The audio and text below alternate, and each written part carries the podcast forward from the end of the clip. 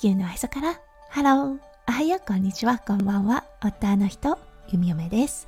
このラジオはオーストラリア在住。20年となった弓嫁がオーストラリアのこと育児のことそしてパートナーシップについてマクロからマイクロまで幅広くお話しするラジオです。今日もこのラジオに遊びに来てくださってありがとうございます。今日は2023年9月27日水曜日ですね。皆さんどんな水曜日の午後お過ごしでしょうか？はい、今日は弓嫁にとってものすごく特別な日となっています。はい、4年前の今日、息子くんが誕生しました。はい、今日で4歳。うん、ほんとあっという間の4年間だったよなーって思います。はい、弓嫁、息子くんを授かったのが結構ね年がいってからだったんですね。なので本当に今まで過ごしてきた何十年と全く違う世界を見たこの4年間となりました。そう子育てをする親育てになるっていうのはまさに当てはまるよなって思ったんです。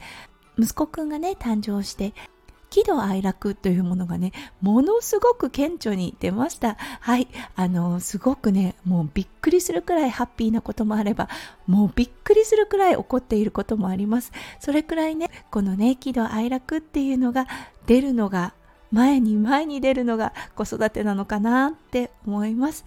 そしてね、もう本当知らなかった世界を知ることができた。そのチャンスをもらえたっていうことがね弓嫁は本当ありがたかったなぁと思います、うん、まさにねあの授かることも奇跡だったし命を育てさせていただいていること。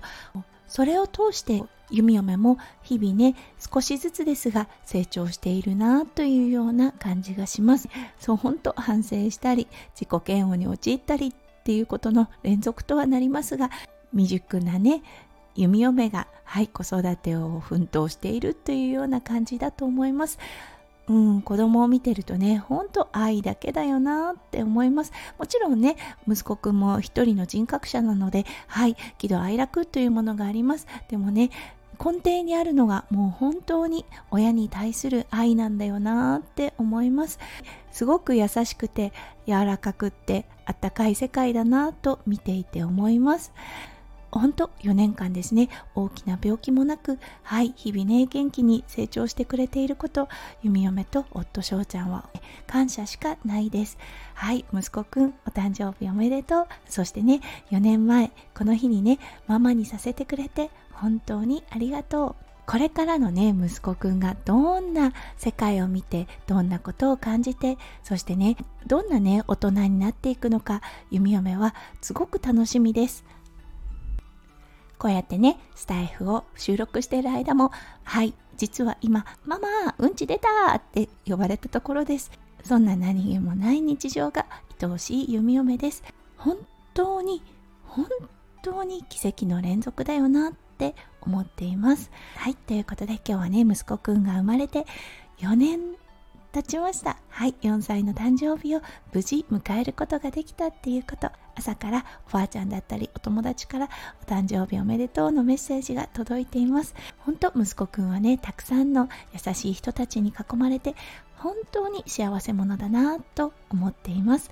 うん、弓嫁にとってはもうまさに太陽の子だなと思います。はい、ということで今日も最後まで聞いてくださって本当にありがとうございました。